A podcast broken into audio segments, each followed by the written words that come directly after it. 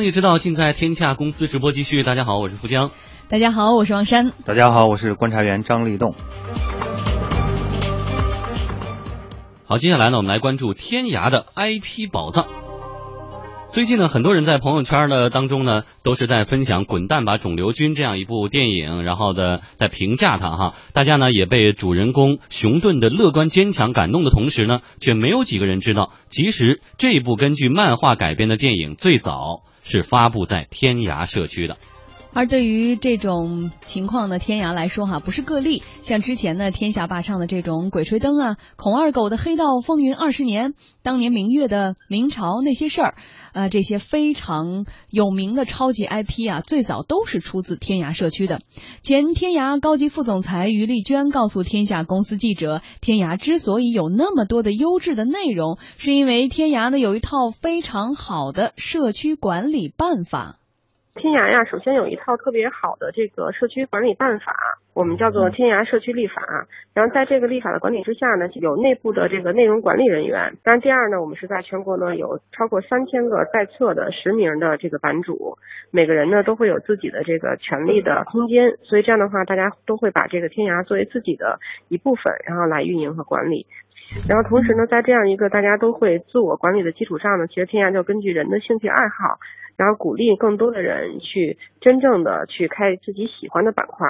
所以在这样的情况下呢，它就容易产生出特别专业的这个人员和内容。然后第三个呢，在天涯里边呢，它有大量的种子用户。这个总的用户呢，最早都来源于学术体系，所以他们本身呢就非常有这个人文的气息。在人文的气息里面呢，又有专门的板块，然后供这个做内容的讨论、文学的创作，然后这个书籍的这种交流，所以就使得这个人文气息，然后会连接到丛书，连接到丛书之后呢，然后又让丛书能够互动起来。所以这样的话呢，就使得天涯呢，在这个呃人文内容方面呢，就更具特色。于丽娟说呢，文章在天涯连载的过程当中呢。听众和读者是可以不断互动的，促进版面更加活跃，而且有时候大家还会组织线下的活动，去呃鼓励这个呃作者，让他产生更好的作品。他们就在这种小群体的形成当中呢，就形成一个强烈的互动，然后因为互动呢，大家就会相互鼓励，然后会把这个故事坚持下去。罗军呢，其实最早开始写呢，就是内容其实还不错，但是呢，就很多人呢，因为这个内容喜欢上这个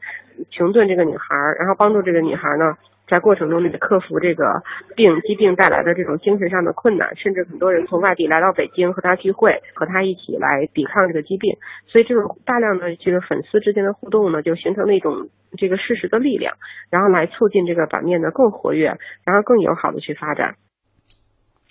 但是呢，优质的内容却没有办法带来真金白银。大多数情况之下，观众并不知道天涯这位幕后英雄。天涯捧红的作品啊，常被其他的平台或者机构摘了桃子。呃，前天涯高级副总裁于丽娟说，其实呢，一些在天涯很火的连载，他们也会联系出版公司出书、拍电影。在商业化这块呢，其实天涯不是特别的去花这样的精力去完全的去商业化，更多它还是一个充满精神和人文的这样一个社区。那当然了，如果这个内容做到特别火的一定的程度，天涯呢可能会跟呃各大的这个出版公司，其实出版公司很多人会堆在天涯上面，然后每天看天涯好的内容，就天涯和出版公司就会形成一个很好的互动。在这个互动过程中呢，到一定火爆的程度的时候，他们可能就通过天涯会联系到作者，然后会给这些作者呢一些更大的平台、更丰富的平台的一些表现的机会。那慢慢的，他们可能就会真正的去出书。然后那个出电影，然后慢慢就可能走到更大众的视野当中去了。大多数情况之下呢，天涯依靠自身巨大的流量培养出了一些热门的 IP，但是由于没有后续一系列的变现盈利的机制，也成为了天涯成为了其他影视出版甚至是游戏公司的免费的 IP 资源库，导致很多天涯爆红的作者出走。哎，像天下霸唱的《鬼吹灯》在天涯首发之后呢，迅速爆红，成为当时的热门 IP，而之后起点文学利用变现的诱惑，就把它成功挖走了，导致天涯痛失一个未来。来的超级 IP，而《鬼吹灯》的两部电影呢，目前正在拍摄当中，万众关注。这却已经跟天涯没有什么关系了。对，其实这个其实真的很好理解，天涯就是一个平台，对，大家谁想写，一天写一段就发在这儿，然后呢，这个读者还会跟你互动，就你写不下去的，他会催你，说，哎呀，我得等好好半天了，赶紧更新，赶紧更新。但是呢，天涯我就坐收流量，可能再挂点广告，但这个东西版权呢，我不去插手。不，立栋，你觉得天涯是没有意识到，其实这接下来的后续的产业链是一个大金矿呢，还是他忽视了？对，实际上是这样啊，他就你看他关键是他想要什么，比如说他就是要把自己打造成一个开放式的，然后是做一个呃文学的这些爱好者，然后共享的一个平台。完了之后呢，我的商业模式更多的是通过这样的吸引流量，完了然后再。通过广告的形式体现它的这个商业价值。那我觉得，如果是这样的话，你就是一个纯粹的媒体内容的一个平台。嗯，那你可能更多的考虑的大家呃怎么把内容贴上来。那至于后面呢，我不太过分的去关注它的后期的商业化，因为我前面的这个广告部分我就够了。嗯，但是呢，可能现在啊，更多的这些啊，由于有太多的这些机构都在盯着这个天涯这个平台，那你。你的好的作品一旦贴上去之后，他第一时间就和这些作者进行联系了，对，跳单，就把你的东西好的东西都拿走了。那我觉得这样的话，你天天涯，如果你自己不再，如果说再不去呃反思这个问题，然后主动的去。和他和这些作者优质的作者去签订一些这样的有一些这个相互的一个约束关系的话，我认为未来可能优质内容慢慢的流失的这种情况会更多。反正我知道现在很多网站呢是这样，就是我跟你一个节目的制作者哈，跟你谈，我可以给你开个专栏，你可以在我这写文章，也可以的说在我这做一个电台的节目或者做一个视频的节目，然后呢我按照点击率，比如每万次点击我给你多少钱，但是前提咱俩签一个协议，这个东西的版权是归我的。然后我愿意跟下家谈，或者说我愿意在这里边挂广挂广告，那是我的事情。但是我给你支付了点击的费用，更多的是这样的。他在前期就是刚开始设计的时候，就把这个呃相互的这个权利和义务给他说清楚了，所以他就不牵扯未来说版权的问题。那现在天涯可能刚开始为了吸引这些人去坐在这上面，那我就是通过这种互动的方式啊，然后吸引了这个大量的作品贴上来。那未来如果说要开发的时候，我确实没有办法去和你再去分这个所谓 IP 的这样的一个呃分成的这样的一个问题了。但是我觉得这个实际上，如果你做了一个这样的一个设计啊，让这些读者呃或者是让这些作者。感到呃不是特别的这个呃有障碍感的话，我觉得是其实这些作者是愿意和天涯签这样的协议的。比如说我的作品如果真的很好了，然后呢，我们可以联合出书，联合把它制作成剧本，然后制作成这个电影。我觉得这个读者。他读者也愿意，然后作者更愿意。其实天涯其实也能够。其实像天涯这样的一个平台，真的是一个巨大的宝矿哈，它有无限的这种 UGC 用户自己生成的内容。重要的是你怎么包装它，或者是后续的一系列的商业的运作和产业链。但是可能忽视了，其实忽视的不止他们一家哈。我们看到像七月二十八日，老牌的 BBS 社区就已经大旗网哈就宣布是终止服务了。那么这个中国最早的论坛门户网站啊，从此就成为了一个历史，而且呢。众多的这种曾经无限风光的社区网站也都是停止服务服停止服务了，让大家觉得说社区论坛这种最早的社交工具日益的边缘化。嗯，好，那么我们在一小段广告之后来看看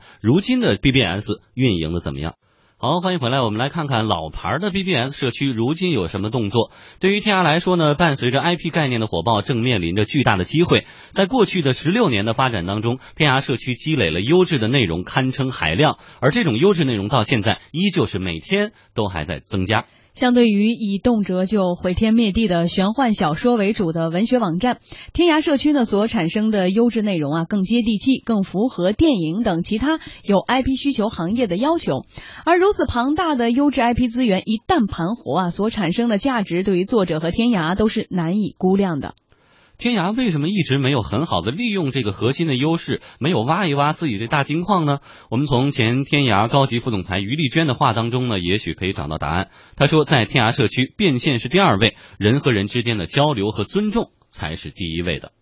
从天涯这儿，确实在商业化的考虑方面没有那么急功近利。或者说，天涯并不完全以这种就是这种个别产品的商业化为天涯的这种核心的收益目的。天涯确实呢，一更多的还是通过内容服务于广大的网友，塑造一种人文的这样的一个精神，然后以吸引更多的人留在天涯。天涯呢，就它肯定有自己的其他的变现手段，比如说广告啊，然后电子商务的一些对接呀，后一些互动的这个游戏的这种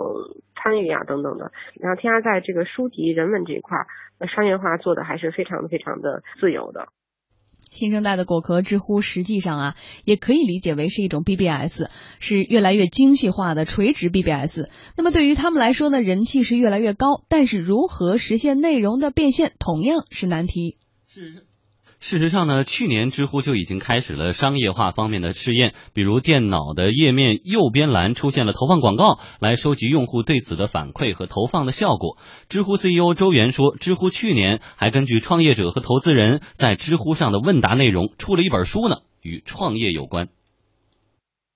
在这个问题上，我一直没有办法给出任何一种类型的答案。你既不能说我有了一些方法，也不能说我完全没有方法。但是呢，最近我们还是做了一件相对比较有趣的事情。知乎做了一次出版众筹，是由于在知乎上有很多的这个创业者，以及这个帮助过创业者的投资人，还有这些业界的人，他们在过去两三年里面写了很多关于创业的思考，回答了很多问题。其实，在过去呢，一直就有人说，哎，这个上面的问题很多，你们是不是把这个东西按照一定的类别去出成不同的书？虽然这个事情呢比较累，但是呢，也算是一点可以弥补家用的收入。在今年呢，商业化尝试会继续成为知乎工作的一部分。这里面呢，既包括可能以各种形态啊出现的原生态广告，也会包括其他对用户来说接受度更高、出现形式也更自然的商业化方式。其实我觉得现在按理来说，你看，比如像我们说现在这个电影非常红啊，就是呃，滚蛋吧肿瘤君不是熊顿那个小说改编的吗？这已经现成的给了大家，其实指明了一条方向。那么每天现在还有大量的 UGC 生成的这种内。内容完全可以用来商业化的包装，呃，知乎也好，或者现在的天涯也好，不要再这个让它流失了，继续走上这条路不行吗？对于读者啊，对于这个作者来说的话，其实无所谓的，谁谁包装他的作品都是无所谓，因为他拿到的这个所谓他的这个 IP 去变现，嗯，它是一样的。关键现在问题是什么呢？这个平台它是不是呃参与到这个 IP 的分成？我觉得到今天这些平台还没有意识到吗？哎，我想像不是这样孵化器跟一个个创业项目之间的关系。对，实际上就是说，这些平台现在呢，更多的是还是要考虑为什么它不急于商业化，它是很着急的，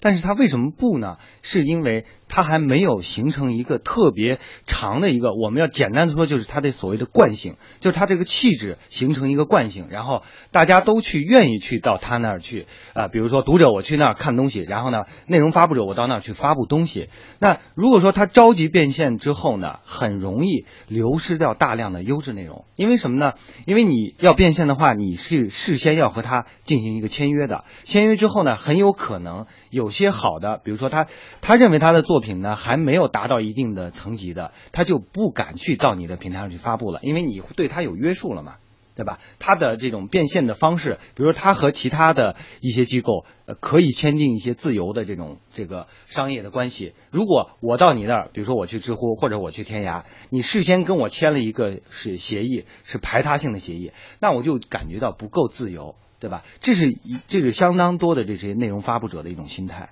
嗯所以呢，他为什么他不不敢着急的进行商业化的？但是他他是很着急的。但我真觉得这可能是一个初级阶段，就像对这些 BBS 论坛来说，他们只是一个搭建了一个读者和作者的一个平台，这绝对是不够的。商业盈利或者是怎么样变现是一定要做，而要思考问题。而对于这些作者来说，其实就比如说假借好莱坞那套呃写编剧模式，即使我们边写边拍，或者说依照怎么样的方式来，我觉得这是一个非常职业化的一个写手，呃，应该可能能够承受的。那如果你不是这样的话，那你可能也无法承受你接下来你的，比如说，就假如说明朝那件事儿，你最后变现或商业化那一系列的呃你的生活的改变，你可能也承受不了。对，那就是说，对于平台来说，它如何去更呃垂直、更细化它这种服务，这是很重要的。嗯，好，谢谢立栋带来的点评。